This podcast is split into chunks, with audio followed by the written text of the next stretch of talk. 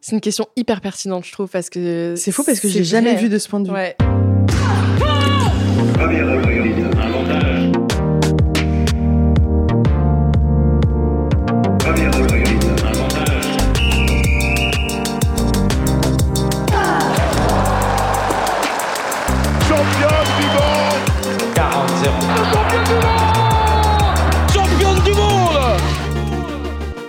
Salut, c'est Cléo et bienvenue sur Championne du Monde, le podcast des femmes qui construisent le sport de demain.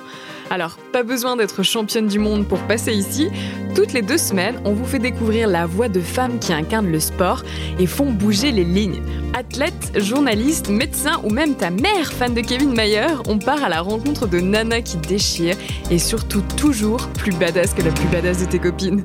Bonne écoute c'est peut-être l'épisode le plus chaotique que vous écouterez toute saison réunie, mais c'est sûrement l'un des plus vivants et spontanés. Mes invités du jour sont sœurs, jumelles plus exactement. Elles ont 24 ans et pratiquent depuis l'âge de 6 ans la natation artistique, anciennement appelée natation synchronisée. Leur nom Charlotte et Laura Tremble.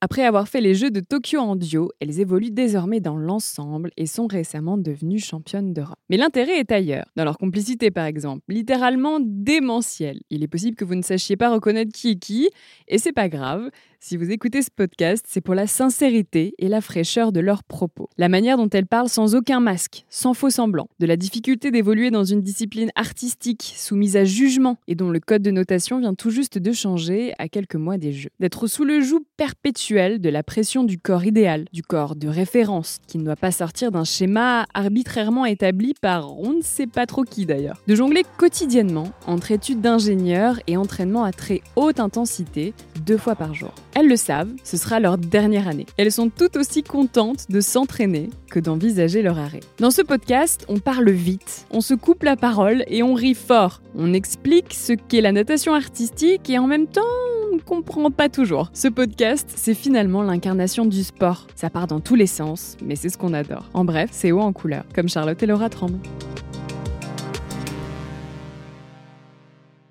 Salut Laura, salut Charlotte. Salut. Hello.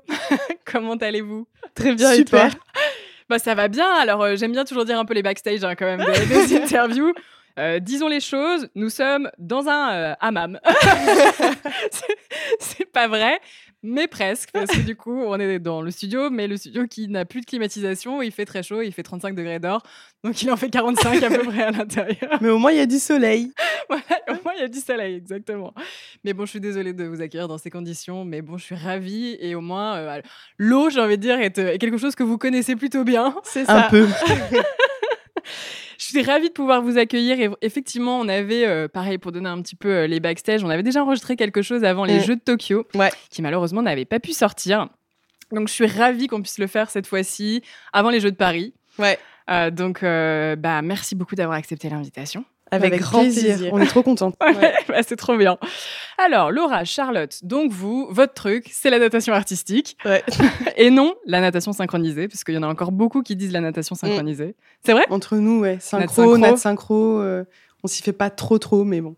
C'était quoi? C'était pour être euh, plus général, en fait, qu'ils ont changé l'appellation ou euh, Euh, C'était pour se rapprocher un peu de, du patinage artistique. En gros, c'était un peu pour euh, dans l'idée de plus médiatiser notre sport, que ça touche un peu plus euh, tout le monde. Ouais. Mais euh, bon, à voir si ça marche ou si ça marche pas. Je pense que la majeure partie des gens continuent de dire euh, Oui, natation synchronisée. Ouais. Parce que quand on nous demande, on dit natation artistique, ils font oh, pardon, natation synchronisée. Ah C'est une nouvelle épreuve au jeu. Ouais, c'est ça. Je ne connaissais pas. Et donc, vous avez 24 ans. Ah oui. Vous êtes jumelles. Aussi. On a le même âge, c'est Oui, bizarre. oui, ce que j'allais dire, vous avez 24 ans. Eh bien, pour une bonne raison, c'est que vous êtes nés le même jour. C'est ça. Et donc, vous faites de la, vous faites, ça fait 10 ans, je crois, même plus que ça, que vous faites de la natation, euh, natation. Ça euh, fait 17 ans, je crois. J'ai compté la dernière fois. Je me sens vieille. C'est quand on commence à compter en dizaines d'années, là. Bah là, on se rapproche plus des 20 que des 10 ans.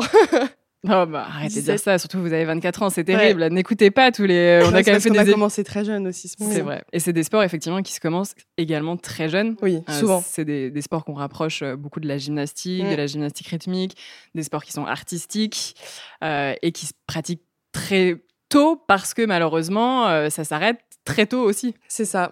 Bah, c'est clair que en plus, c'est vrai que tout ce qui est dimension artistique, il y a beaucoup de bases à avoir et qui, qu'on travaille tous les ans et qu'on travaille encore euh, bah, après 17 ans de synchro. Et euh, bah, plus tôt on, on les fait, euh, mieux c'est. Mais euh, c'est vrai que c'est un sport qui s'arrête assez tôt. On a une moyenne de 25 ans à peu près, je crois, dans notre sport. Ouais, 25, 30. Il y a des Bah, pays qui arrivent à ah, tirer jusqu'à même, 30, mais c'est 30 plus ans, des pays 30 qui ans, sont c'est professionnels. vraiment rare quand même. hein. Bah, c'est les Italiennes, elles ont tout arrêté à Ouais. 30 ans parce qu'elles sont avec l'armée, donc elles sont pros. Ouais. Mais honnêtement, dans les autres pays, c'est vers euh, 25, 27, un truc comme ça. Mm. Et pour le coup, donc vous, vous avez 24 ans Ouais, et c'est votre dernière année. c'est ça. vous dites ça avec de la joie. Bah oui, parce qu'on a préparé notre après-carrière depuis un petit moment et euh, c'est une autre étape de notre vie. Et euh, bah, j'ai hâte de la vivre, tout comme j'ai hâte de vivre euh, cette dernière année, profiter des derniers instants. Et puis, ça a un goût différent du coup. On se dit, bah là, c'est la dernière dernière année. ouais. c'est ça. Là, c'est la dernière reprise. Mais après, on a plein de choses de prévues après. Et notre après-carrière, pour le moment, me fait pas peur. Et, euh, et vous avez déjà participé euh, à des Olympiades, à une Oui. Olympiade à Tokyo. Vous avez fait une très belle place d'ailleurs, Mm. Euh, huitième. C'est Oui. ça. Et euh, je me souviens parce qu'on s'était croisés juste après Oui. Tokyo. Oui, au Troca. Et, euh, et vous étiez, tout le monde vous disait, vous n'êtes pas trop déçus de votre place et tout. Et vous, vous étiez hyper content. Bah ouais. Bah ouais. C'était la meilleure place qu'on pouvait avoir. On a fait notre record de points. On était trop contentes. Euh, C'était vraiment le meilleur qu'on aurait pu faire. Enfin, on a vraiment nagé. Ouais, c'est nos meilleurs perfs. ouais, on était ça. vraiment très très contents. Après, c'est qu'à ce moment-là, les gens attendaient aussi des médailles, Bien des sûr. choses comme ça. Et nous, c'était pas du tout notre objectif. Et avec l'ancien règlement, c'était inaccessible pour nous euh, d'avoir une médaille. Et on a fait vraiment, on a nagé avec le cœur, on a fait notre meilleure perf, notre meilleure place. On était trop fiers. Donc huitième place. Et là pour Paris. Donc alors vous étiez en duo. Oui. euh, sur Tokyo, ce qui ne sera pas le cas pour Paris, puisque du coup vous serez en équipe. Oui. Euh, vous êtes déjà qualifié ou pas encore? L'équipe de France est qualifiée. Après, il y a encore des qualifications en interne pour faire partie euh, du 8 parce qu'on nage et on part à 8 aux Jeux Olympiques avec Mhm. le duo qui est inclus dedans. Donc, il y a encore des sélections à, à faire cette année, mais en tout cas, l'équipe de France sera présente. La qualification est liée à la qualification olympique, enfin automatique liée euh, au à pays hôte. ouais, c'est ça. D'accord. Parce que le- à Tokyo, on disait donc vous vous y étiez en duo, sauf Mm. que l'équipe pour le coup au dernier, à la dernière Olympiade ne s'était pas qualifiée. Oui, et ça a été très très difficile. C'est vrai qu'on s'est pas qualifié à quelques dixièmes de points, donc euh, c'était très frustrant. On a tout mis beaucoup de temps à s'en remettre, même euh, c'est une blessure qui est pas vraiment euh, Cicatrisée. C'est ça, qui a pas complètement cicatrisé. Mais euh, là, avoir l'opportunité de repartir sur des Jeux Olympiques et de les faire en équipe, bah, ça donne encore plus de niaque et euh, Mm. ça donne encore plus envie d'y aller. C'est pour ça qu'on parle de notre dernière année aussi avec le sourire, parce qu'on sait que bah, si on fait les Jeux Olympiques, ça se terminera de la meilleure des façons. Ouais, vous avez fait des très bons résultats aussi cette année, c'est Ouais. important de Mm. le préciser. Vous Mm. avez fait championne d'Europe, Ouais. aux Jeux européens une médaille d'or et une médaille de bronze, Oui. et une très belle cinquième place euh, aux mondiaux. Ouais. Alors je crois que vous étiez un petit peu déçu quand même parce que euh, Oui. vous, souhaitiez, vous souhaitiez mieux. Oui. Mais Bah, surtout que- pour l'équipe technique. On est arrivé 9e. Ouais, ça, c'était très euh, décevant dans ouais. le sens où, euh, quand on regardait les autres perfs, on comprenait pas forcément. Notre classement. Et euh, le truc, c'est qu'il y a un nouveau règlement depuis cette année. Donc c'est trop bien parce que ça nous permet d'accéder. euh, quand on réussit, on, on est devant tout le monde. Et par contre, quand on réussit pas, on est derrière. Mais c'est juste qu'il y a des fois, on comprend pas trop pourquoi il y a des pénalités sur certaines choses et pas sur d'autres. Ouais. Mais c'est comme tout. Enfin, c'est un règlement qui a changé du tout au tout. et Il faut s'adapter à tout, que ce soit dans les, du côté des juges et de notre côté. Donc euh, c'est normal qu'il y ait des, des ajustements à faire. Mhm. Mais c'est très frustrant quand on on a travaillé toute l'année et qu'on voit que le résultat est pas ce qu'on attendait. C'est très dur. Même si, en prenant du recul, on se dit que bah, c'est pas étonnant vu que tout a changé. Ouais. Mais ça reste quand même un peu frustrant. Ouais, Après, c'est- on reste quand même avec euh, une super. euh, Je suis fière de nous. Hein. On a trop bien nagé. Moi, je suis vraiment fière de ce qu'on a fait. On a dû changer tout la, la veille de la compète parce qu'il y a des juges qui sont venus nous voir en nous disant bah, ça, ça passe pas, faut changer.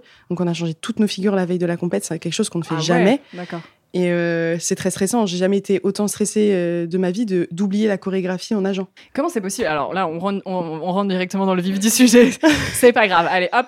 Mais euh, comment comment c'est possible qu'une veille de compétition, euh, des juges viennent vous voir en disant ça, ça ne passera pas? En fait, ce nouveau règlement tend à un sport qui est plus juste, parce qu'avant c'était assez politique, donc Mhm. on pouvait pas vraiment changer de place, même si on était meilleur par exemple que les équipes devant, etc. Donc ça c'est vraiment top. Le problème c'est que il est peut-être sorti un peu trop tôt dans le sens où il n'était pas complètement finalisé et tous les juges ne sont pas forcément euh, au point. Euh, donc euh, de compète en compète, il y a un truc qui va passer en, enfin une difficulté qui passe à une compète et à la celle d'après ça passera pas. Alors que c'est la même et donc en principe ça devrait être pareil. Mhm.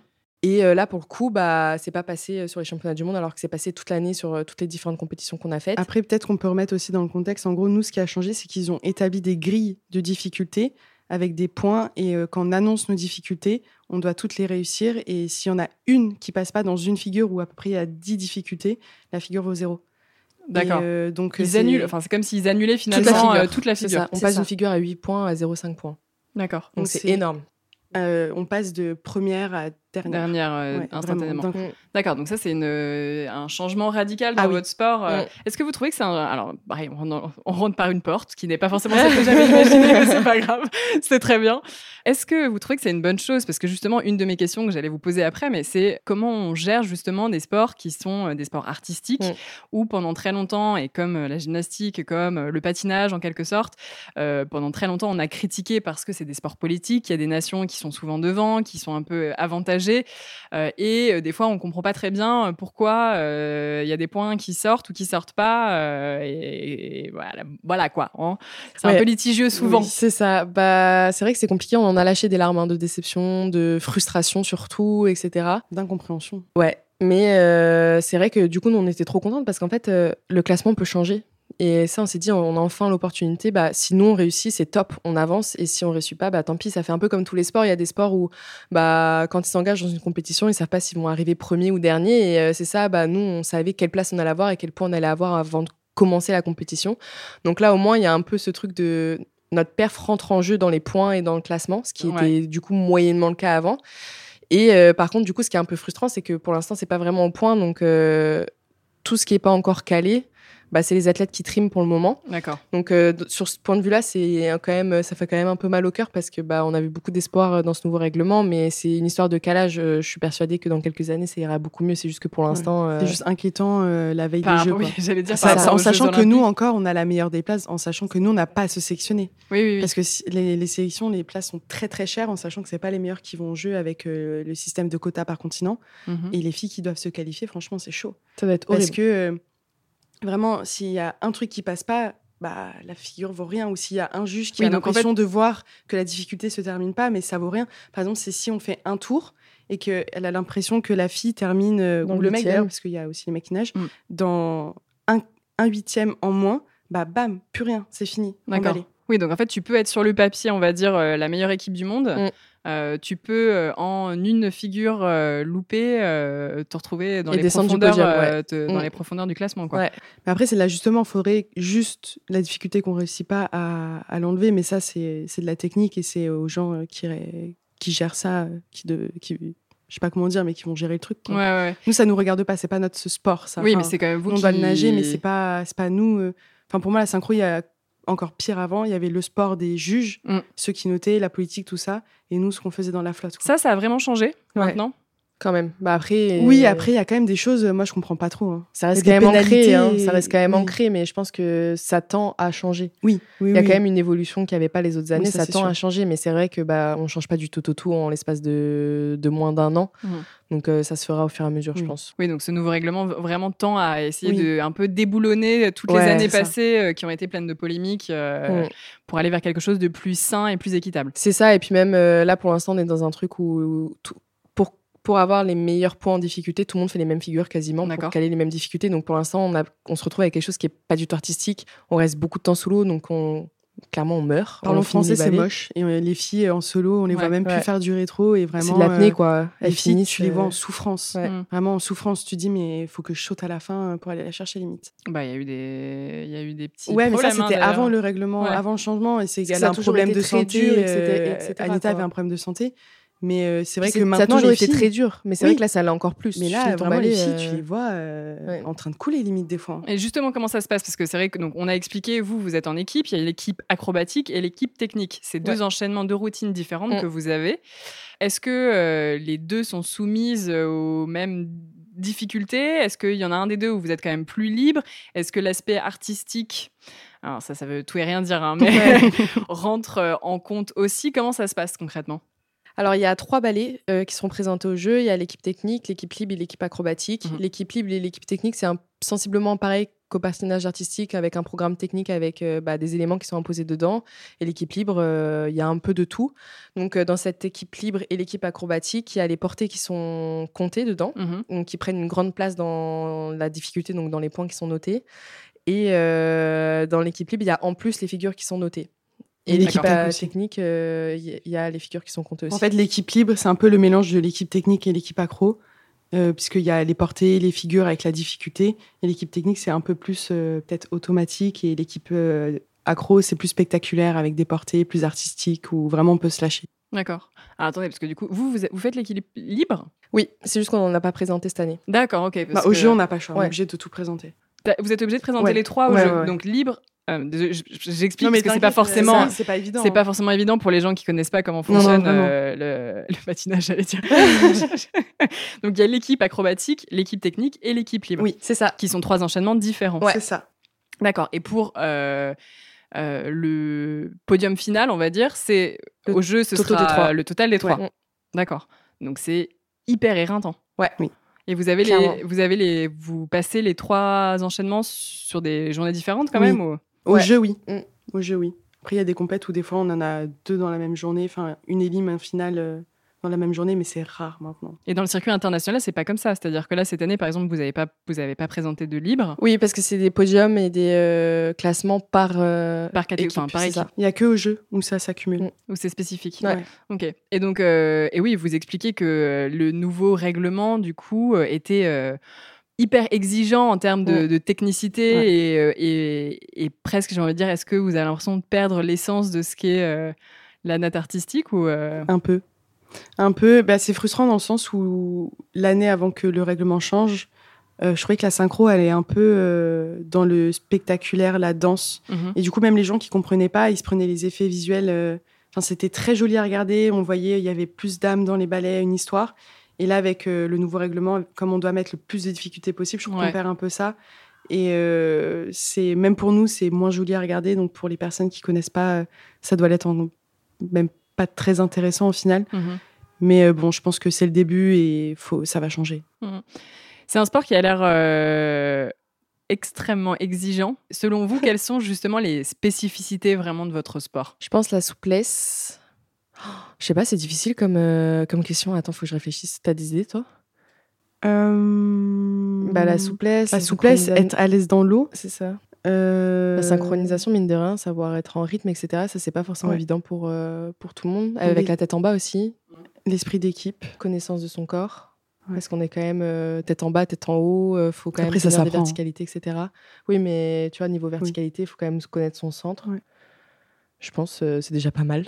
Parce que c'est vrai que ça regroupe pas mal de sports, euh, mine de rien, la synchro, entre euh, un peu de danse, un peu de gym, un peu de natation, euh, un peu de d'accro. Enfin, il y a un peu de tout, quoi. Mm, mm. Qu'est-ce qui vous a plu quand vous avez commencé et qu'est-ce qui continue de vous plaire maintenant? Parce que c'est peut-être pas la même chose. Ouais. Non, ouais, c'est vrai que ça a totalement changé.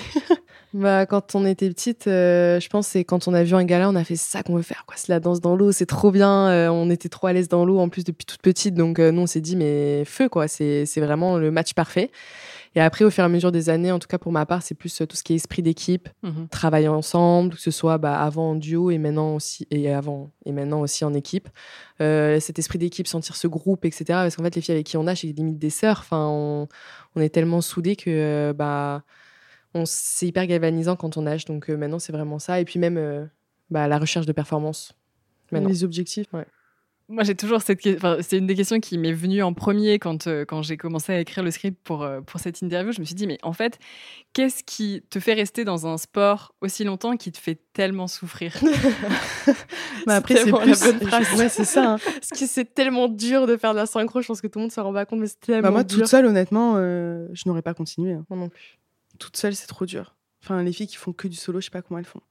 Parce que au moins, là, on est tout ensemble.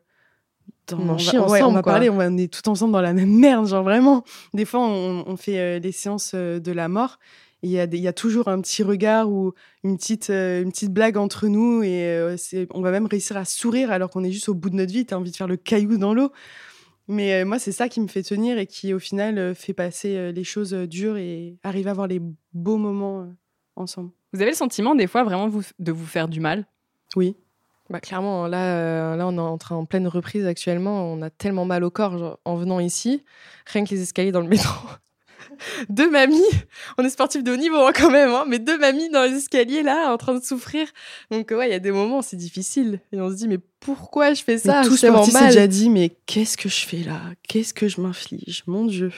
Mais au final, après, on se rappelle nos objectifs et, et après, nous, c'est simple, entre guillemets, dans le sens où on a les filles à côté. Donc, si tu le fais pas pour toi, tu le fais au moins pour les filles à côté. Et après, ça relance et ça te remotive. Mm. Et on n'est pas toute seule là-dedans. Qu'est-ce qui est le plus dur, mentalement ou physiquement? Ah, les deux. Parce qu'on a quand même des grosses journées. Donc, des fois, quand tu sens que t'en chies et que tu vois que tu as fait deux heures d'entraînement, qu'il t'en reste trois pour ta matinée et que l'après-midi, tu retournes pour trois heures dans l'eau, des fois, tu te dis, euh, Waouh, la journée va être longue et éprouvante. Mais après, d'un côté, c'est la synchro. Donc, euh, un sport, euh, c'est un sport où on s'entraîne beaucoup. C'est un sport qui est dur. C'est un sport qui est exigeant. Mais d'un côté, il y a aussi, euh, il y a aussi des beaux moments parce que sinon, on n'aurait pas continué comme Mm. ça. On n'est pas folle non plus. Mais c'est vrai qu'il faut s'accrocher un petit peu. Comment on fait pour, euh, pour garder cet équilibre? J'ai l'impression, euh, quand euh, je vous écoute, quand j'ai pu un petit peu regarder même ce que vous faites, le podcast, qui est un très bon podcast que je vous conseille, qui s'appelle Entre Sportifs, euh, que vous, euh, vous questionnez beaucoup justement votre statut de sportif de haut niveau et que euh, vous essayez de le conscientiser en quelque sorte pour pas que ça vous fasse couler quoi. On va commencer à rentrer dans le, le lexique. euh, de- de l'eau. Euh, bah, c'est vrai qu'on on échange beaucoup. En fait, on aime beaucoup parler, on aime beaucoup échanger sur tous les sujets. Et euh, bah, c'est vrai qu'on en parle aussi avec des personnes qui sont non sportives de haut niveau. Bah, par exemple, les personnes qui sont dans notre classe à l'école qui font pas de sport ou euh, bah, même notre famille, etc. On en parle beaucoup. Et puis, même justement avec les sportifs de haut niveau, sur euh, comment ça se passe dans notre sports, mais comment ça se passe dans les autres sports, etc. Et bah, on aime beaucoup euh, discuter de beaucoup de sujets, enfin parler de beaucoup de choses. Et c'est aussi important de prendre du recul de temps en temps sur sa situation et sur, euh, de ce qu'on, enfin, sur ce qu'on vit, parce que c'est vrai qu'on est tellement dans une bulle. En plus, on s'entraîne à l'INSEP, on est tous entre sportifs de haut niveau, euh, tout le temps à la recherche de perfs, etc. Où des fois, on peut un peu se noyer dedans et se dire. En fait, si je ramène pas des médailles, je suis pas bon, je suis pas bonne. euh, Enfin, je mérite pas forcément ma place ici. Enfin, de temps en temps, on a un peu ce ressentiment-là. Et en fait, de temps en temps, quand on prend juste un peu de recul, on se dit, euh, en fait, ce qu'on fait, c'est fou.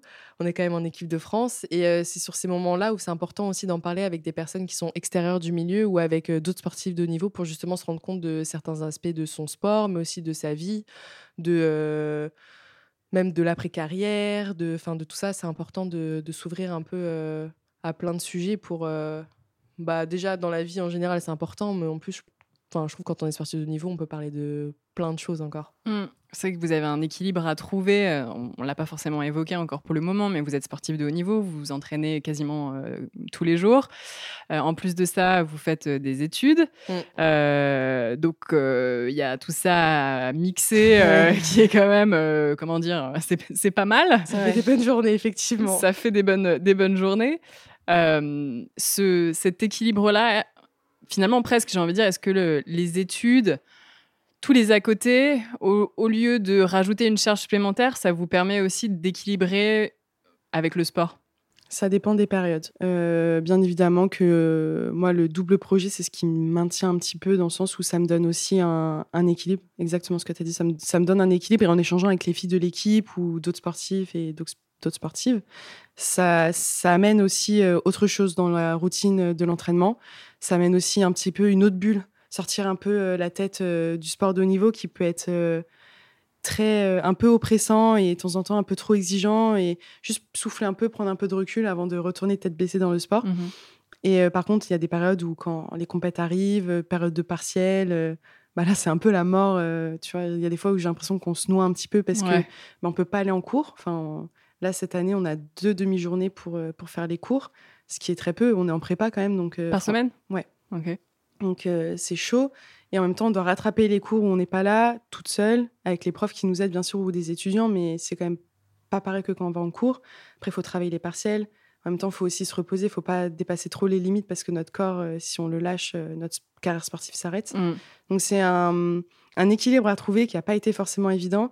Et après aussi, dans, dire dans notre malheur, entre gros guillemets, c'est une expression, mais pas du tout, c'est qu'on est deux là-dedans. Ouais. Donc euh, on fait la même chose avec Laura et franchement, on soutient, même quand les périodes où on a partiel, on- où c'est dur de travailler, des fois on, on vient de se taper euh, 8 heures d'entraînement avec euh, les grosses séances bien pour, euh, pour faire le physique et c'est très très dur. Et on est, on a qu'une envie, c'est de dormir, mais non, il faut bosser un petit peu. Donc on se fait un FaceTime toutes les deux. Ça, c'est trop la technique, franchement, astuce. on se fait un FaceTime, on, comme ça, on bosse, on n'a pas le téléphone euh, pour euh, être diverti. On bosse, on se pose directement les questions, comme ça, on arrive à être productive. Ou même sinon, moi, des fois, je me mate une vidéo sur YouTube des gens qui travaillent tout seuls. C'est trop motivant, vraiment. Donc, il faut trouver des petites astuces comme ça pour arriver au, final à allier les deux. Et après, sinon, bien s'entourer pour, pour être motivé. Parce que moi, exemple concret, l'année dernière, j'ai passé mon partiel de maths et euh, j'avais, je me sentais vraiment dépassée par les maths, donc j'avais demandé à mes parents si je pouvais avoir un prof particulier. Donc mes parents ont mis ça en place et tout. Donc j'avais vraiment je m'étais mise la pression toute seule de réussir. Mmh je passe mon partiel, je sors, je chiale. Je me dis mais t'es une grosse merde, ah t'as, raté. Enfin je, vraiment, je savais que j'avais raté parce que je ne trouvais pas les résultats que je devais trouver. Et je me dis mais nul, tu es nul, vraiment, tu as, pris des cours perso, ça t'a pas réussi. On a eu droit à une grosse remise en question après pour aller à l'entraînement parce qu'on a fait du covoit, elle était en train de pleurer, elle disait mais Laura, je suis nulle, j'arriverai jamais, etc.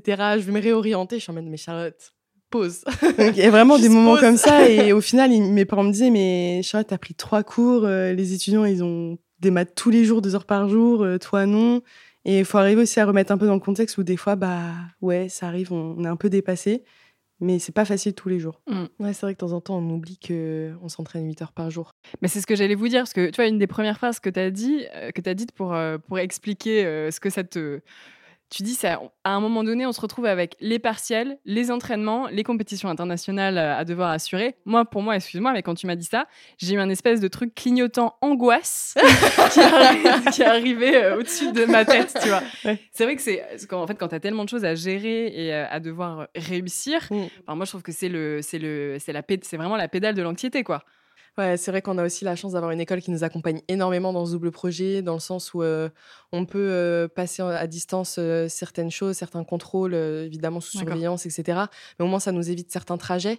Il y a des moments où on sort de l'eau, on fait un partiel, on re-rentre dans l'eau. après, c'est une organisation et c'est vrai que ça, c'est aussi ça où bah, le sport de niveau, ça apporte énormément bah, dans, dans la vie. Ça nous permet de nous construire aussi dans le sens où bah, on apprend à switcher entre, entre différentes choses, entre notre vie pro, notre vie euh, enfin pro euh, au niveau des études, notre vie euh, bah, sportive assez rapidement et savoir aussi s'organiser, savoir où sont ses limites parce que c'est vrai que de temps en temps, bah, nous la première année on est passé en études sup, on s'est clairement défoncer la santé, ouais.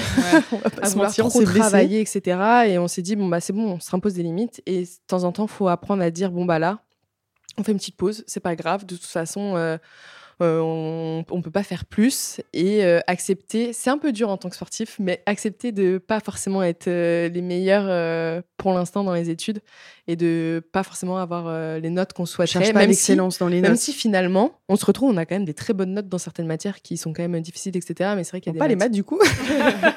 les maths, on déteste ça, faut savoir.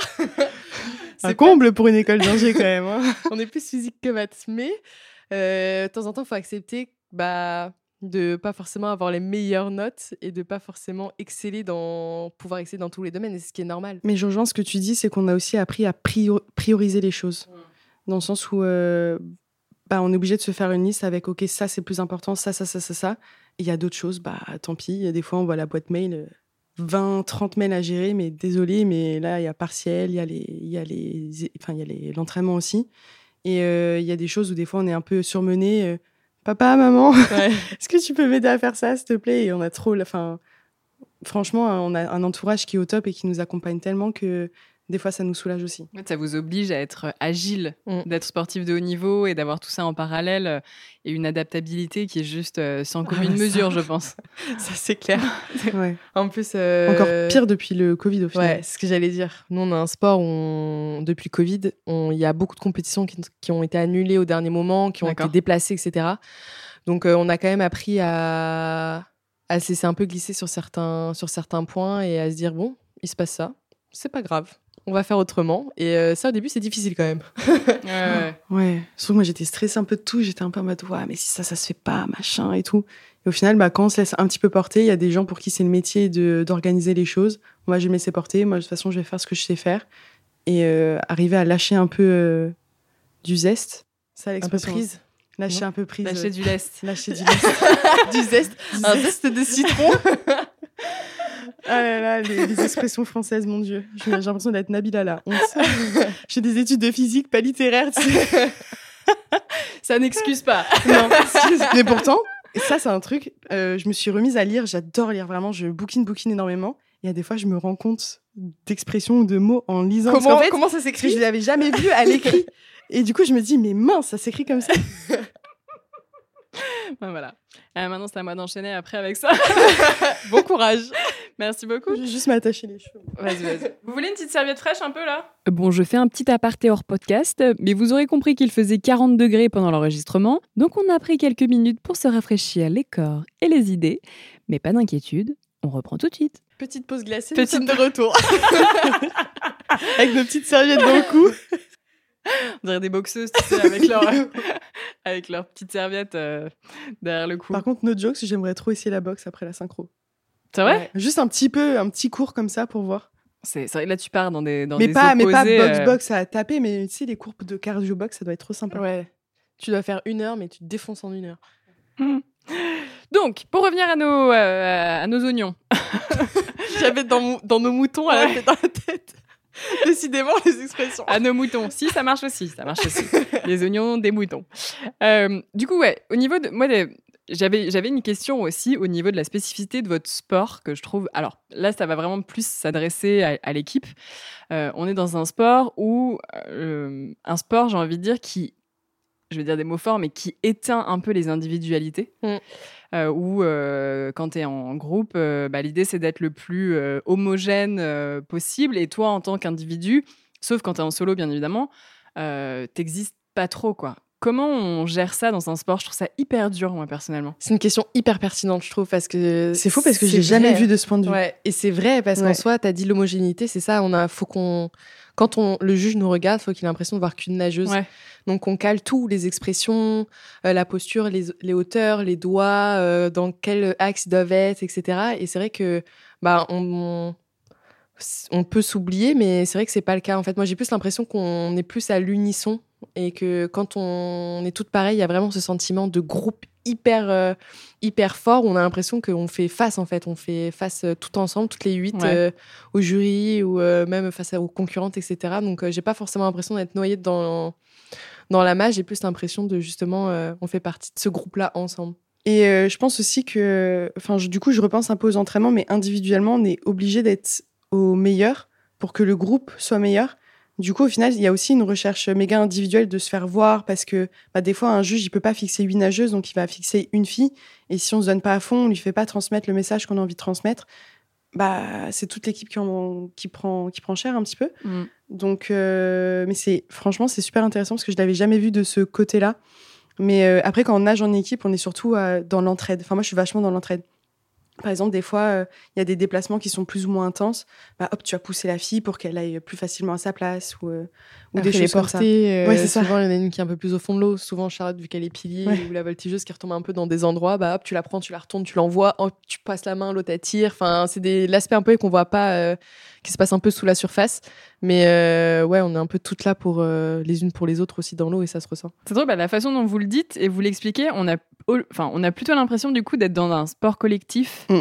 que plutôt dans un sport artistique, où Mm. justement l'idée dans un sport artistique c'est de se mettre en avant et euh, bah, d'être à son avantage de façon un peu personnelle et dans son unicité, Euh, alors que dans les sports collectifs comme le rugby par exemple, ou au contraire c'est tu tu t'oublies entre guillemets pour euh, le collectif quoi. C'est comme ça que je le ressens, c'est marrant alors Ouais. qu'on se dirait pas forcément ça de la, de la natation ar- artistique. Bah, au final, il y a énormément de, de choses. Many of us have those stubborn pounds that seem impossible to lose, no matter how good we eat or how hard we work out. My solution is PlushCare.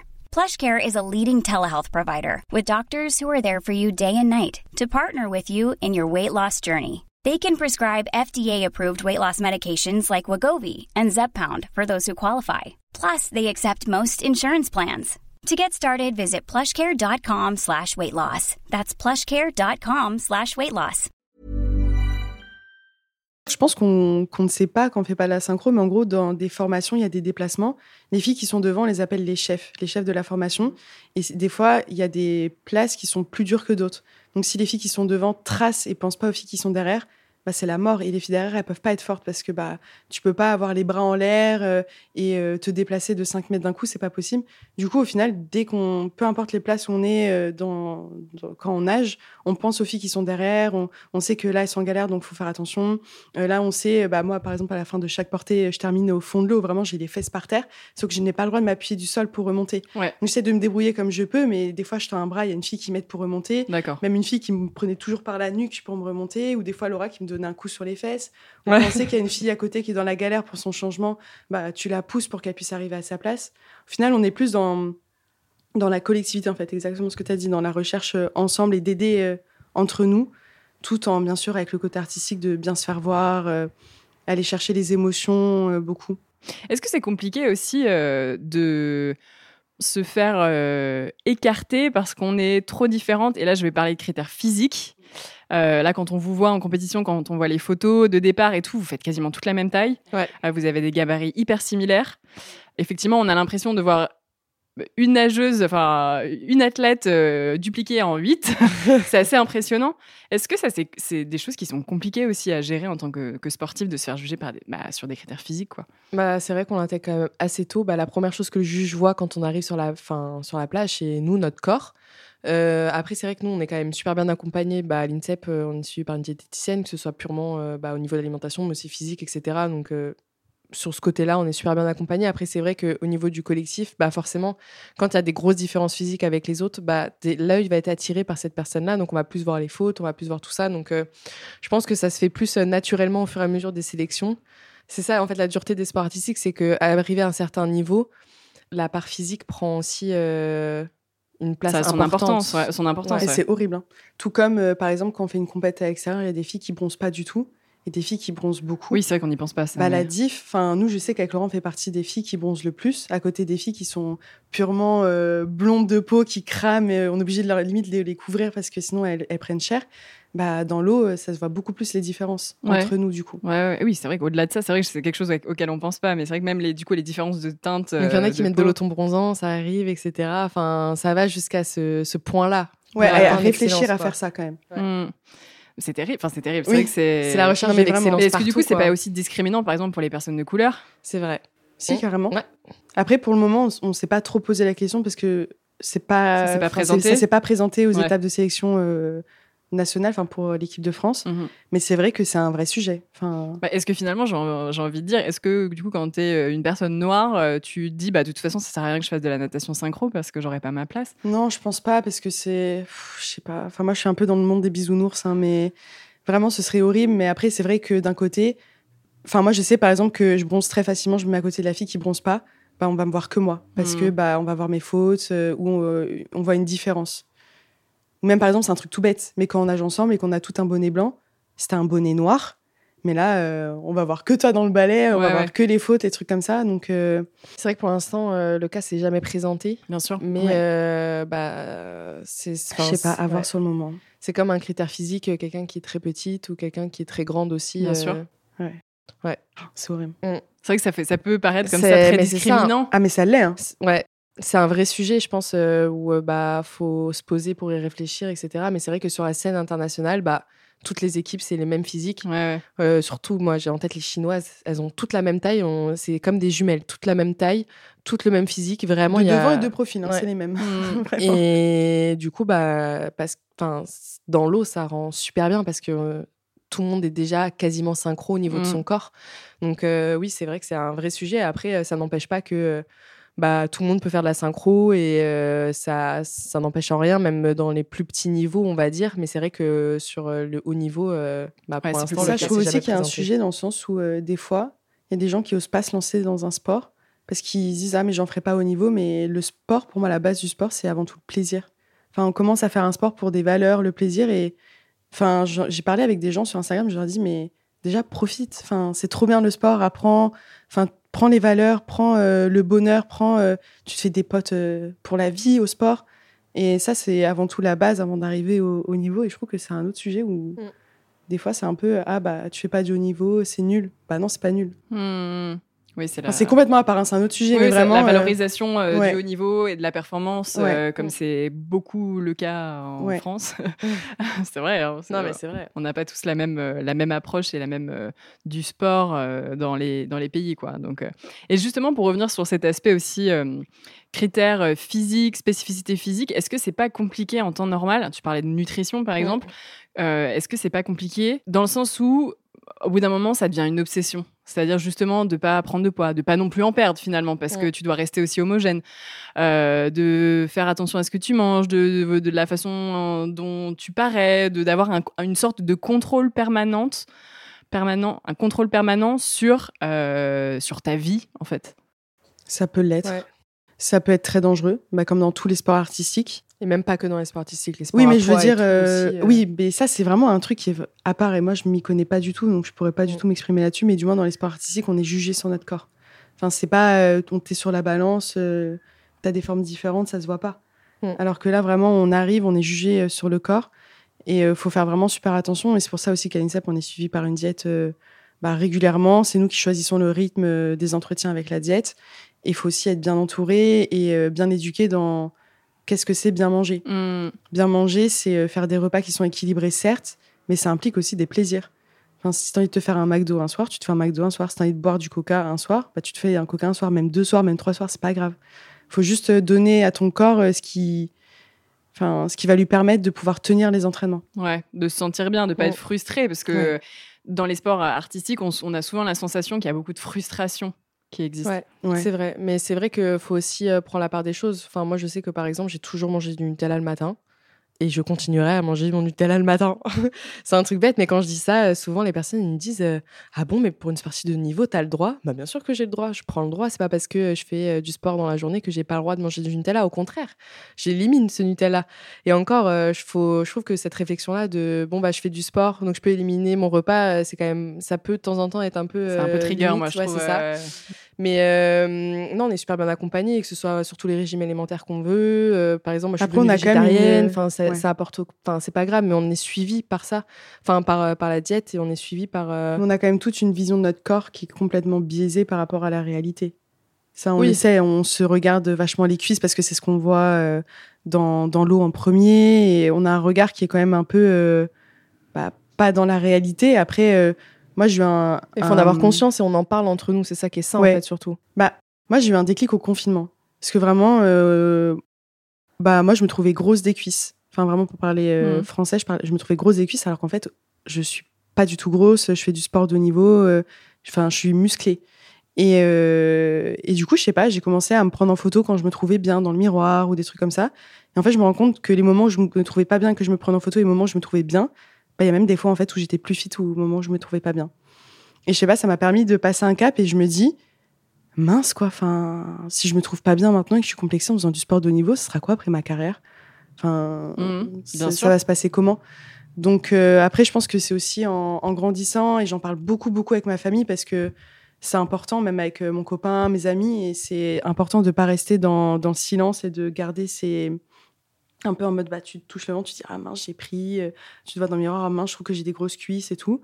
Bah moi j'en ai beaucoup parlé autour de moi pour avoir bah, l'avis des gens et puis même pour euh, m'ouvrir un petit peu sur bah ce qui est sain ou ce qui l'est pas. Ouais. Après ça a été un parcours euh, pendant plusieurs années. Hein. J'ai jamais eu de dérive alimentaire ou quoi, mais c'est vrai que mon regard sur mon corps a été très dur. Mhm. Et là, je commence un peu à, à prendre du recul, à me dire, bah, écoute, de toute façon, euh, t'es musclé, c'est comme ça. Parce que avec Laurent, on a une morpho euh, où on prend très vite en muscle. Et c'est super pour la synchro, mais il faut pas non plus qu'on prenne trop en volume musculaire. Et, euh, et du coup, j'ai l'impression d'être un bonhomme, euh, d'être comme ça. Il y a même des hauts que je m'autorisais pas à porter parce que je trouvais que je faisais trop gros bras. Et à un moment, bah merde, quoi. Enfin, si j'ai envie de mettre un haut, je mets un haut. Si je me trouve bien dedans, bah, je me trouve bien dedans. Après, euh, je sais pas. Enfin, je commence à prendre du, une autre Du vision là-dessus. Ouais. Ouais, mais c'est vrai qu'on a de la vision du corps. Enfin. En fait, le truc, c'est que notre corps est aussi notre outil de travail. Ouais. Enfin, c'est notre, c'est ce qu'on utilise au quotidien. C'est ce qu'on, c'est, c'est le, c'est notre corps qu'on, qu'on va utiliser tous les jours pour pousser nos limites. Et Et surtout qu'on a un modèle qui, c'est des filles qui sont grandes, fines, Ouais. musclées mais pas trop, Ouais. etc., qui sont vraiment style un peu parfaites entre guillemets pour notre sport et qu'on tend à avoir. Sauf que bah, forcément, on peut pas tout avoir le même physique. Donc, comme tu as dit, Oui. on peut prendre. Puis on est sportif de haut niveau, on est, on aussi des femmes aussi à côté. Oui, c'est ça. Et puis même, euh, bah, entre le corps de quand on arrive à l'INSEP et le corps qu'on a maintenant, forcément, il a évolué parce qu'on est, bah, on est devenu des femmes maintenant. Donc euh, forcément, on ne on garde pas le corps qu'on a Ouais, quand on a sûr. 15 ans. Ouais. Mais euh, même ça, au début, bah, ça n'a pas été difficile. Mais c'est vrai qu'il faut euh, l'accepter. On en a beaucoup parlé entre nous. On peut aussi en parler avec la Ouais. diète. Et euh, y a, Après, tant, pas- tant pas pas hésiter, hein. tant qu'il n'y a pas de tabou, euh, c'est ça qui est. Pas hésiter à aller en parler à une psy. quoi. À l'INSEP, on a des psys qui sont à disposition euh, si jamais on sent que ça va vraiment pas. Ou même, euh, il y a des fois des filles euh, où on voyait que ça allait pas et on a été voir euh, des personnes pour, euh, bah, pour aider, être aidées, Ouais, pour le- se faire aider parce que c'est important de pas laisser quelque chose euh, se. C'est ça, hein. se gangréner. Et bah, en tant qu'amie, coéquipière, euh, c'est important, euh, même dans d'autres sports, on le voyait aussi, hein, de Mm. dire attention, là, je pense que ton attitude euh, n'est pas saine pour toi. Pense à toi. ouais. D'ailleurs, en, en allant même plus loin, en fait, est-ce que vous avez le choix? Alors là, je vais, par exemple, les poils. Ça, c'est un truc, pareil, je me pose la, je me pose la question. Est-ce que Ah. vous avez le droit, si vous avez envie de garder vos poils, par exemple, de, les garder? Oui. Bah, on n'a jamais eu de remarques. Après, euh, quand on nage dans l'eau, on est un peu loin, donc euh, honnêtement, on les voit pas trop. Mm. Et Mais puis même, fun fact, on est, ob- enfin, on n'est pas obligé, mais pour sentir les hauteurs de l'eau, c'est bien d'avoir des poils. Ok. Parce que quand tu viens de t'épiler, tu sens pas tes hauteurs. Tu peux pas être bien calé exactement à la hauteur demandée. euh, Enfin, c'est plus dur. Ah, c'est incroyable ça. Ouais. Ah, tu vois, je m'imaginais ouais, pas. on s'épile pas, on se rase pas la veille de la compète, sinon on peut ne pas sentir euh, l'eau. Même moi, je le fais pas. euh, une, une semaine avant, c'est limite euh, trop tard. Quoi. Ok. Ouais, bah, c'est vrai que cette question-là, et euh, alors, sur tout ce qui est physique, des tatouages, par exemple, si un jour vous avez envie de vous faire un tatouage sur la cuisse ou euh, sur le bras, c'est quelque chose qui Ça, est c'est une possible. très bonne question. Ça, avant, c'était pas autorisé. Mais euh, depuis bah, l'entrée des, euh, des hommes euh, dans les compétitions, etc., il y en avait qui étaient beaucoup tatoués. Donc, ils ont accepté les tatouages pour éviter de tous les recouvrir. C'était un peu. euh, Ouais, il y avait des dos entiers à couvrir. Enfin, c'est impossible. Et euh, du coup, ça a été aussi accepté pour les femmes. Mais c'est vrai que euh, dans les équipes, euh, par exemple, des tatouages qui peuvent se voir, par exemple, sur les bras ou sur les jambes, nous, on préfère cacher dans le sens où, comme ça, ça fait plus uniforme. Ouais, toujours le côté, ouais. Quoi. Mais euh, c'est vrai que dans l'équipe, on n'a pas de filles avec euh, des gros tatouages ou quoi. Donc, euh, la question ne vient pas. Après, c'est pas, euh, euh, c'est autorisé, mais c'est pas conseillé, quoi. Non, Bah, c'est- on revient, en- on en- revient à tout à l'heure avec euh, la taille, euh, la couleur Oui. de peau. C'est que si on voit d'un coup un- quelque chose d'énorme, et puis même encore plus avec le nouveau règlement, si euh, qu'il y a un tatouage euh, sur euh, un tibia ou quelque chose comme ça, et qu'il voit que le tatouage n'est pas arrivé pile au bon endroit, Ouais. bah, ça peut être encore plus dangereux. Mais après, euh, bon, c'est le corps, euh, voilà. Après, c'est une question de plus pratique. On n'a pas assez de temps euh, dans l'année pour faire un tatouage qui cicatrise bien et qui Ouais, ouais. tourne parce qu'elle a trempé dans l'eau 8 heures par jour avec son nouveau tatouage. C'est pas forcément ce qu'il y a de meilleur. Non, mais qu'on se le dise, hein. Il y a aussi ça. Hein. les oreilles, Oui, pour se vous percer dire, les vous, oreilles. vous avez les oreilles percées. un Mais l'été, on fait ça l'été. Ouais. Et encore, on a la chance, c'est pas dans le cartilage, hein, sinon Ouais. on l'aurait pas fait. hein. C'est vrai que c'est des, mais c'est, c'est, bête. Non, mais c'est des des bêtes. spécificités qui sont vraiment propres à votre sport, en mais fait. bien sûr, mais c'est des trucs bêtes. Mais comme tout, quand on est sportif de haut niveau, par exemple, euh, des concerts, on prend pas des places de concert un an à l'avance. C'est Ouais. bête, mais on sait pas ce qui se passe avant. euh, Enfin, du coup, c'est c'est des trucs un peu bêtes, on se rend pas compte, mais euh, qu'on peut pas forcément prévoir avant. Donc nous, on prévoyait, euh, si on a envie de se faire percer, bah, c'est l'été, pendant les vacances d'été. Il y a eu d'autres situations absurdes comme ça liées à votre sport que vous avez dû gérer? Peut-être. hein. Sûrement, mais après, on s'en rend plus compte. En fait, on est tellement dedans C'est qu'on votre, euh, c'est votre oui. quotidien. Donc, Oui. Ouais, euh, c'est ça. Je sais Mais c'est vrai pas, que par exemple, trouve une anecdote. bah, mais... c'est quand on nous propose des trucs euh, six mois à l'avance ou un an à l'avance. Bon, on fait, bah, je suis désolée, je peux pas. Enfin, je sais pas où je serai euh, dans un an, quoi. Ça, c'est une galère hein, pour les gens, pour les cadeaux, généralement, des trucs comme ça. Par exemple, là, nos, nos copines nous ont offert un cours de poterie. Ouais. Mais elles n'ont pas pris euh, le cours. Elles nous ont dit, vous verrez quand vous aurez votre, euh, votre Votre planning, planning. parce que c'est impossible. Vous nous le dites, euh, vous nous le dites un peu à l'avance, on vous le réserve, mais là, on ne peut pas vous le prendre pour vous. C'est Vous impossible. avez un an pour, euh, pour pouvoir faire votre poterie. Et tout à l'heure, tu as dit les, les mecs, euh, les filles et les mecs, parce Ouais. que euh, depuis pas si longtemps 2015. que ça, au final, les hommes peuvent aussi concourir en compétition avec les femmes. Mm. C'est Oui. pas des catégories euh, forcément dissociées. Alors, ça, c'est depuis pour, cette les, année. sauf pour les solos, je crois.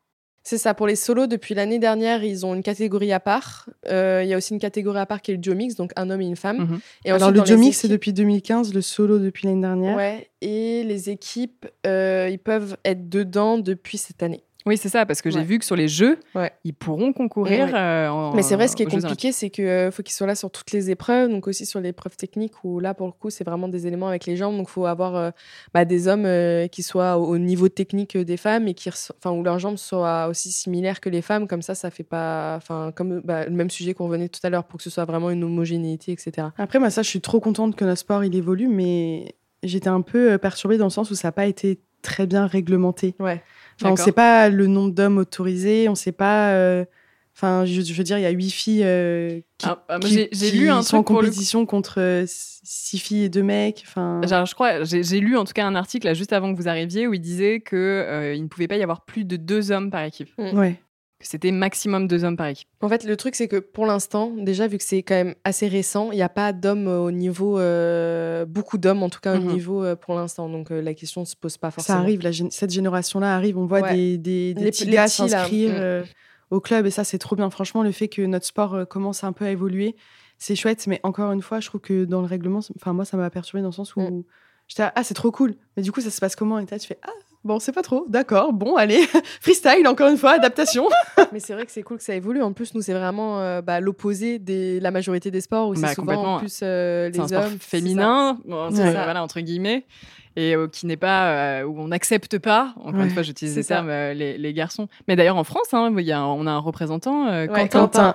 Rakoto Malala, euh, Oui. qui a fait des médailles aussi euh, sur Oui. euh, Une les- petite pépite. Ouais, C'est un petit cœur. Ouais.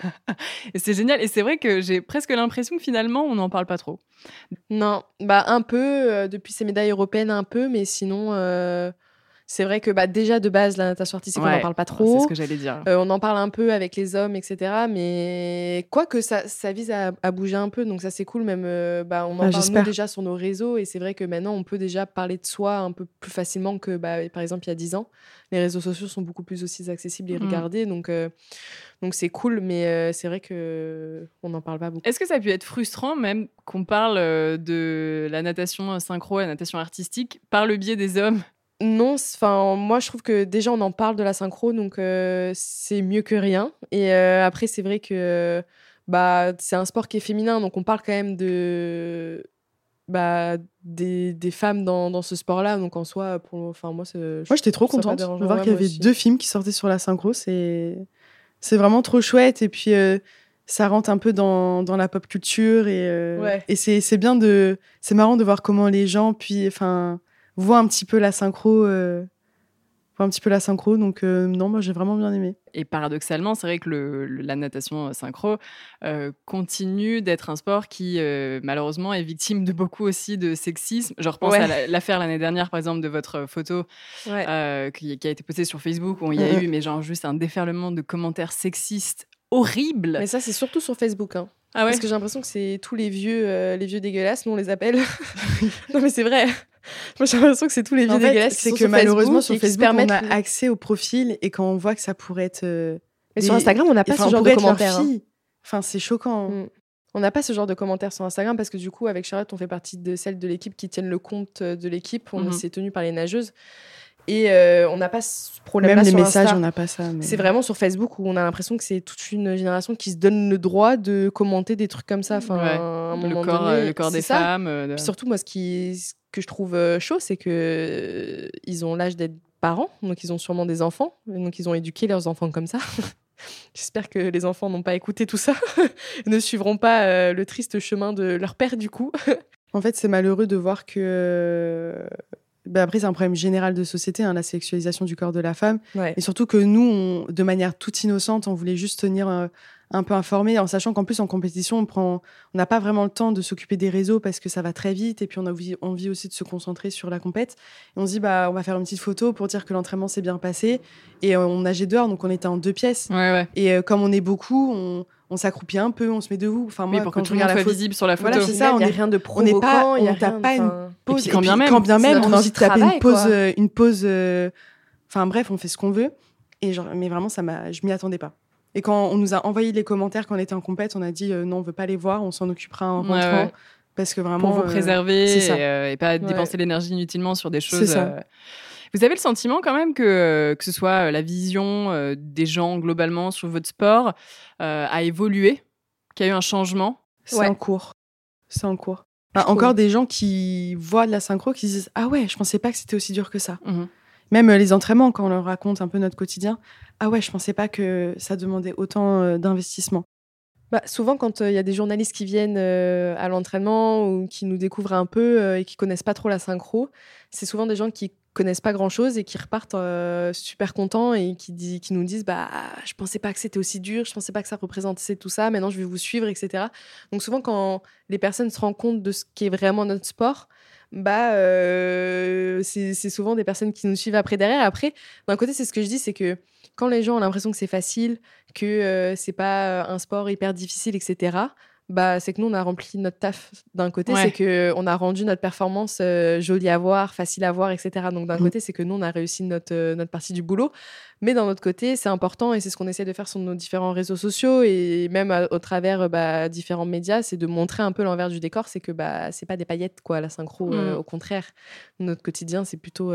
Vous montrez des paillettes, mmh. mais que ça. tout ce qu'il y a derrière. c'est trop bien à chaque fois d'échanger sur, sur notre quotidien, notre sport. on adore quand on nous pose des questions euh, partager. C'est trop bien. Mm. Comment faire pour euh, visibiliser encore plus votre sport, pour que les gens s'y intéressent encore plus? On en a, on va dire, entendu parler à l'époque peut-être de Virginie de Dieu qui avait fait des médailles, dont une médaille olympique, enfin une, troisième place olympique et plusieurs fois championne du monde. Mm. Et on a eu la sensation un tout petit peu qu'il y a eu à un moment donné un, creux, le creux, de la, le creux de la vague, et que ça revient, euh, ça revient aussi petit à petit, mais mm. plutôt doucement. Ouais, moi j'ai l'impression que c'est un peu les réseaux qui relancent un peu le truc. Après, euh, ouais, je, je sais pas trop euh, comment on Dans tous les cas, nous, le max qu'on puisse faire, c'est d'être actif sur les réseaux. Après, ça nous demande du temps. En plus, bah, comme tu disais tout à l'heure, de notre double projet. Donc, mm. on a des, la synchro, les études et les réseaux, mine de rien, ça prend un petit peu de temps aussi à faire mm. si on veut faire un contenu quali. Et euh, bah, je pense que d'abord, il faut qu'on fasse plus de contenu peut-être sur le compte de l'équipe pour arriver un peu à médiatiser nous-mêmes montrer un peu notre, euh, notre vision de, de notre quotidien et de notre sport. Après, bah, papoter comme ça autour euh, d'un micro. Euh. Mais c'est vrai, je pense que c'est bête, hein, mais après, j'ai la sensation, là je parle personnellement, mais en tout cas qu'il y a de plus en plus d'initiatives qui, qui, qui, donnent la parole aussi à des sports mmh. moins médiatisés, qui ont moins de visibilité et qui permettent de les faire émerger un petit peu plus. Après, forcément, le grand public ne sera pas forcément touché à partir du moment où ça passe pas sur le service public. Hein. Ouais. Mais, mais bon, en tout cas, que les choses, les choses évoluent et en tout cas qu'il y a une prise en compte un peu plus sérieuse presque de, des, plus petits sports, on va mmh. dire. Mais je pense que la synchro, c'est un sport qui, bah, que les gens suivent moins. Par exemple, notre médaille aux européens, notre titre de championne euh, d'Europe, c'est un truc historique. Franchement, on s'y attendait pas. Nous, euh, c'était incroyable. Et euh, Enfin, il n'y a pas eu de médaille d'or depuis très très très longtemps. Je crois que de mémoire, ça doit être 1980 ou quelque chose comme ça. Enfin, dans ces eaux-là. Donc c'est vraiment quelque chose. 10 dans les années. C'est ça. Donc ça remonte et c'était incroyable. Enfin, vraiment, c'est historique ce qu'on a fait là-bas. Et c'est vrai que bah, mine de rien, on n'en a pas tant parlé que ça. Et puis même, enfin, par exemple, euh, nous, c'était notre famille euh, qui était en France, notre petit frère qui a dit bon bah je vais chercher l'équipe et tout euh, pour regarder et tout. Et en fait, finalement, on n'était même pas dans les trucs des Jeux européens. Donc tu vois, je trouve que c'est juste que ça représente un peu que la synchro, ça fait pas partie des sports qui sont forcément mis en avant mm. et on se rend pas forcément compte bah, de tout ce qui est mis derrière bah, au quotidien et les performances, même par exemple vos médailles euh, l'année dernière, les, vos, vos médailles européennes, c'était incroyable aussi, quoi. C'était historique. c'est historique. Et on n'en a pas tant parlé que ça non plus. Après, ça, évolue de sport aussi, hein. à l'approche des Jeux, il y a de plus en plus de, de, journalistes qui s'intéressent au sport un petit peu comme ça. Euh, les sports olympiques. Ouais, c'est ça, les sports olympiques, ils sont, j'allais dire oubliés, c'est parce que généralement dans les reportages, c'est ce qu'ils disent un petit peu, mais euh, mm. les sports un peu moins connus. Et c'est bien parce que ça apporte de la visibilité et, et c'est trop chouette. Après, ça suit son cours, je pense. Oui. vous, êtes, vous, euh, vous, sentez pas, vous avez, vous avez jamais été frustré de ça? Non. Bah, moi, en fait, ce qui me dérange, c'est quand j'entends, euh, par exemple, j'écoutais la radio, à un moment, j'entends l'actualité sportive, euh, le foot et le rugby, mm. à, la limite le rugby, et vraiment le foot, on n'entend que les trucs un peu régionaux, les clubs et tout. Alors que moi, j'avais ma copine qui venait de faire championne du monde, on n'entend pas parler. Mm. Et du coup, c'est frustrant parce que au final, j'ai l'impression que le sport en France se résume à deux ou trois sports alors qu'au final, il y en a plein, et même euh, encore pire, nous, on, s'en sort bien, euh, les, sports euh, handisport. C'est mais pire que tout. Ils font mm. des médailles mondiales, des médailles européennes, on n'entend pas parler. Et même nous, en tant que sportifs, bah, des fois, on n'accède pas à ces informations-là. Mm. Mm. Non, c'est vrai. Ouais, c'est vrai qu'il y a des vrais, il y a des, il y a des vrais problèmes de visibilité et ça, de toute façon, c'est, ce sera, j'ai envie, je vais dire un truc horrible, mais ce sera toujours le cas, malheureusement, je pense, Parce que, oh, bon, là, c'est des, des discussions qu'on aura en off après, mais c'est vrai, non, non, mais c'est vrai, après, c'est des questions d'argent, c'est des questions de Oui. plein de choses euh, qui font qu'il il y a des sports qui sont mis en avant, qui sont diffusés, qui sont rentables, et des sports qui ne le sont pas. Et Parce et- qu'ils sont aussi beaucoup plus regardés. Euh, Ouais. Le foot, moi, je me souviens euh, de la finale en 2018. euh, C'était incroyable. On avait été dans Paris pour la regarder avec des amis. Ce que ça a rapporté, c'est incroyable. Et c'est ce que je trouve beau aussi dans le sport, c'est que ça rassemble énormément de personnes de toute culture, de tout pays, de tout le monde. Enfin, ça rassemble beaucoup, de- beaucoup de monde autour d'un- d'une même voix, entre guillemets. Enfin, tout le monde vibrait en même temps. Et justement, genre, je trouvais ça trop bien. Mais d'un côté, je me suis dit, purée, c'est trop dommage que ce genre de rassemblement se fasse vraiment que pour le foot. Mm. Il y a vraiment d'autres sports où, par exemple, j'avais été voir euh, à Paris le judo à Bercy. Bah, quand, quand ça gagnait, il y a, il y a des frissons, quoi, parce que tout le monde crie en même temps. Enfin, c'est incroyable. Le sport, ça ramène des émotions. Et du coup, je trouve ça trop dommage que certains sports bah, vivent pas ça et que certaines personnes euh, puissent pas vivre ça avec euh, certains sports, etc. Mais euh, ouais, je trouve que le sport, quand même, c'est quand même un milieu où ça rassemble énormément. Et euh, c'est beau, enfin, franchement, quand on est dans un stade ou quand on est dans des endroits, tout le monde crie la victoire en même temps. Enfin, ça donne les frissons. C'est, euh, Ça fait ressentir des émotions qu'on a nulle part ailleurs, mine de rien. C'est clair, ouais, ouais, complètement. Vous entendez le public d'ailleurs quand vous êtes. euh, Un peu. Ça dépend. Un peu. Beaucoup quand on arrive, parce que c'est le moment le plus stressant, hein, clairement, avant d'aller dans l'eau, c'est... oh, limite, tu, tu te dis, mais je me barre en courant, quoi, c'est pas possible. Elle est où la porte, s'il vous plaît c'est ça, c'est là où tu remets tout en question. euh, enfin, vraiment, c'est le moment le plus stressant. Et là, euh, t'entends les gens crier. euh, bah, souvent, nous, on a nos, nos familles qui sont là. Ou, euh, On reconnaît leur voix. ouais, ouais. voilà, c'est ça. Ça, c'est très... Ça amène beaucoup d'émotions. Et, Et quand euh, on a genre, en France, le public, quand il y a la foule qui Ah, moi, ça me fait chialer. mais il y a les larmes aux yeux et Je peux pas pleurer, je vais nager, là Ça se voit pas, c'est pas grave. Et surtout qu'après, du coup, avec le pinceau. Ouais, c'est ça, avec le pinceau, Ah oui, genre ça pas. t'amène de la mort. Enfin, on disait, c'est pas sexy, mais tu peux pas. En fait, sinon tu te noies avec ton, avec, avec tu te noies toi-même. toi-même dans toi Avant, avant, même d'aller dans l'eau. C'est pas possible, tu peux pas. T'es obligé de te problèmes techniques. T'es obligé de te retenir. C'est génial Mon Dieu, le contrôle des émotions. Oui, c'est ça. Ça, Mais c'est un une- truc- une ça galvanise, ça galvanise. Faut vraiment le prendre dans ce sens-là parce que si, euh, si tu te fais inhiber par, euh, par les encouragements, ça va être trop dur. Mais c'est vrai que des fois, quand on nage, on entend. Mm. Mais, Mais c'est rare. pas- Souvent, on est quand même concentré. Mais c'est vrai que des fois, on entend. Surtout qu'il y a des moments qui sont vraiment plus durs que d'autres où il faut relancer. Et souvent, c'est dans ces moments-là où on Mm. entend parce que vraiment, c'est là où on va chercher euh, la force à- en dehors. Ouais. Du coup, vous l'avez dit, vous... c'est votre dernière année. Ouais. Euh, vous arrêtez après euh, Paris 2024. Est-ce que vous avez le sentiment un peu quand même d'une sorte de libération? Ouais. Franchement, un peu, ouais. Mm. Parce que, euh, bah, mine de rien, le sport de haut niveau, c'est génial, mais il y a aussi plein de contraintes. Euh, par exemple, bah, nous, on fait un sport co, donc euh, notre planning est lié avec euh, 13 autres filles euh, aussi à l'INSEP.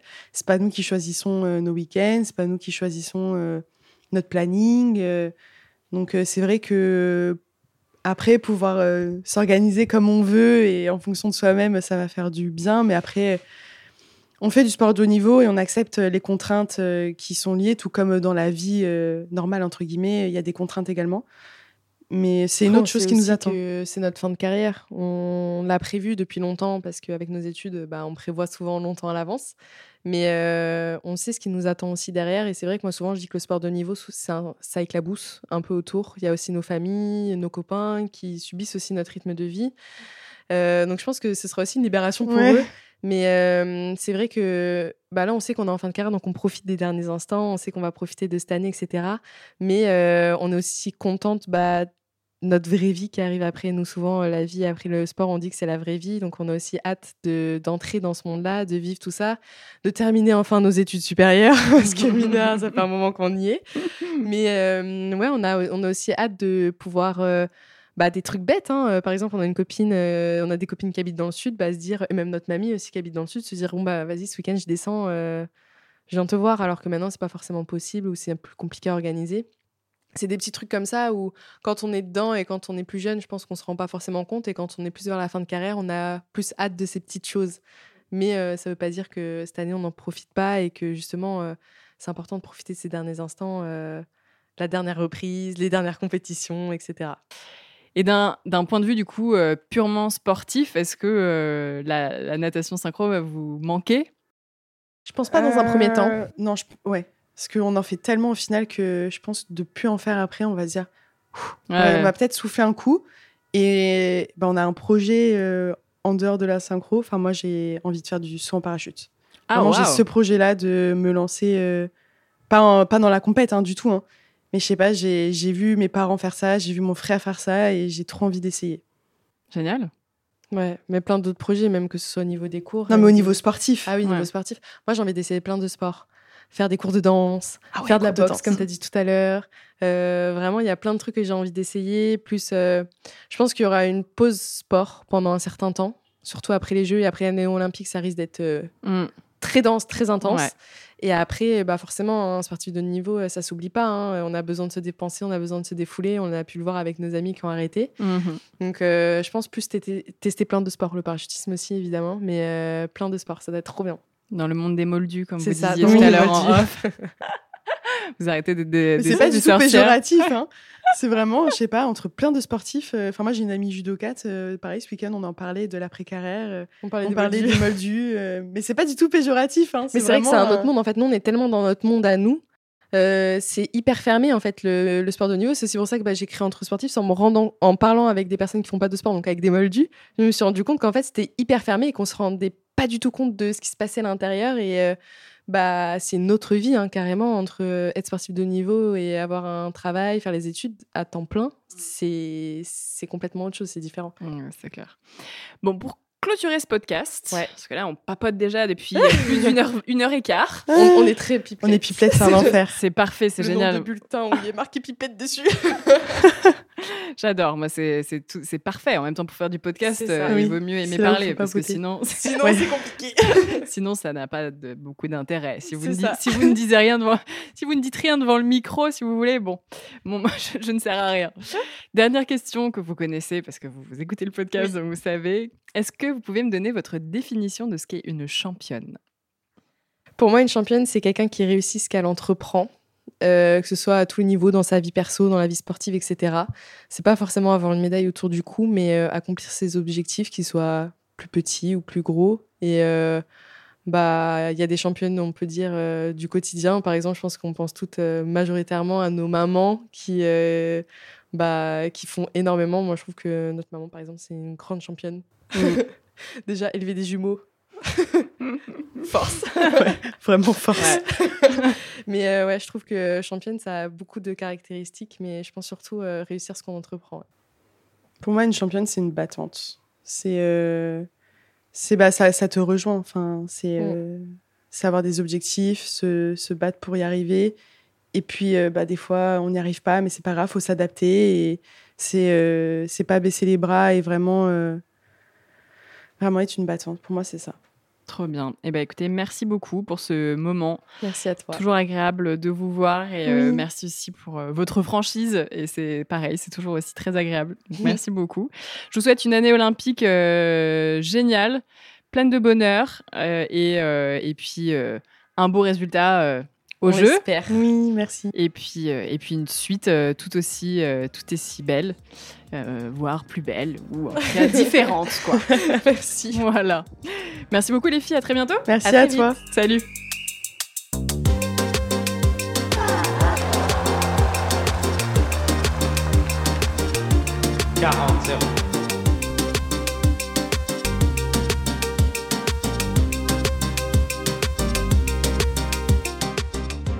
Si cet épisode vous a plu, n'hésitez pas à vous abonner à Championne du Monde sur les plateformes d'écoute et à nous laisser commentaires et étoiles sur Apple Podcast. Et rejoignez-nous sur Instagram pour plus de news et infos sur le sport féminin. À bientôt!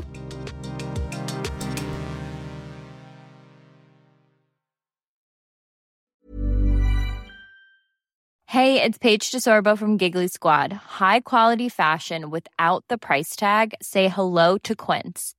I'm snagging high-end essentials like cozy cashmere sweaters, sleek leather jackets, fine jewelry, and so much more. With Quince being 50 to 80% less than similar brands. And they partner with factories that prioritize safe, ethical, and responsible manufacturing. I love that. Luxury quality within reach. Go to quince.com slash style to get free shipping and 365 day returns on your next order.